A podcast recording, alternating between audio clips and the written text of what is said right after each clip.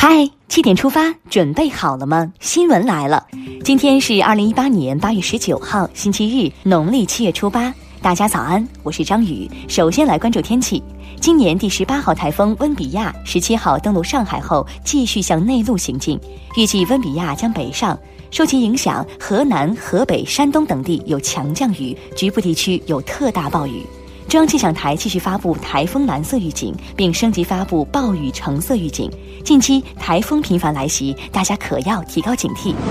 今天，我国四百余万医生迎来首个中国医师节，习近平总书记对此作出了重要指示。进入新时代，人民群众对更高水平的医疗卫生服务的需求也更迫切。总书记的重要指示也让广大医务人员深感使命光荣、责任重大，向我国的医务工作者致敬。在中国首个医师节到来前夕，国家卫健委、国家中医药管理局下发关于坚持以人民健康为中心推动医疗服务高质量发展的意见，明确提出保障医务工作人员的休假、薪酬、人身安全等各项基本权益，让医务工作者没有后顾之忧，更好地为人民群众服务。美国国防部日前发表二零一八年度涉华军事与安全发展报告，渲染中国军事威胁论和军力不透明。对此，外交部发言人回应称，美方罔顾事实，对中国国防建设妄加评论，中方对此坚决反对。国防部新闻发言人十七号也就美方报告发表谈话，希望美方摒弃冷战思维，以实际行动维护两军关系稳定发展。中央纪委国家监委就中管干部违纪违法案件审理立规范，明确了十五个关键环节和重点问题。近日，中央政法委秘书长、全国扫黑办主任陈一新主持召开全国扫黑办第二次主任会议。陈一新表示，要坚决清除政法队伍中害群之马。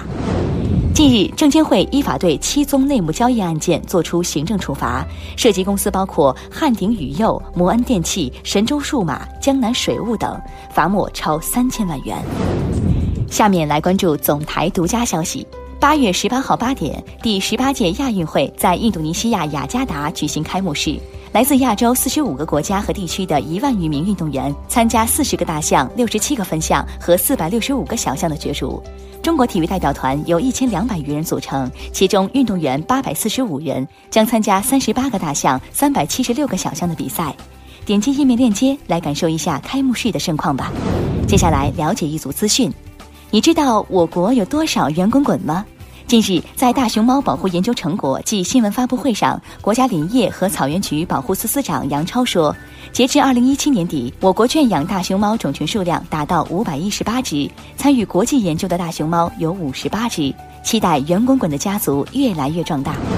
北京市住建委联合多部门于八月十七号集中约谈自如、象玉、蛋壳公寓等主要住房租赁企业负责人。明确要求住房租赁企业不得哄抬租金、抢占房源。互联网法院你听过吗？昨天，杭州互联网法院正式挂牌成立一周年。一年里，杭州互联网法院共受理涉网案件一万两千零七十四件，审结一万零三百九十一件，庭审平均用时二十八分钟。用一根网线串起了涉网案件审理流程，以互联网方式推动着互联网空间治理。深圳市公安局十七号举办了二零一八年首批辅警培训班结业仪式，六百七十八名辅警平均年龄二十八岁，全部为本科以上学历，其中全日制本科学历占百分之七十，研究生学历九人。近日，有网友反映，在河北邯郸复兴区婚姻登记处赠阅的小册子含有歧视女性的内容。对此，复兴区民政局称，该问题确实存在，已会同相关部门进行调查核实。太原市日前下发通知，对公积金业务相关政策进行调整，明确太原市缴存职工在本市之外和户籍地以外城市购房，不得提取住房公积金。你关注过外卖的餐店吗？有这样一位外卖店主，就因为餐店引发了热议。成都的一家外卖送餐店与其他的商户在餐店上印上广告不同，他家的餐店上印着寻找走失儿童的信息。据店主介绍，开店一个多月以来，已经随外卖食品发出去六千多份寻人餐店。只要能保证信源的真实性，这样的方式值得推广。现在，让我们把目光转向国际。科菲安南基金会当地时间十八号宣布，该基金会创始人、联合国前秘书长科菲安南当天因病去世，享年八十岁。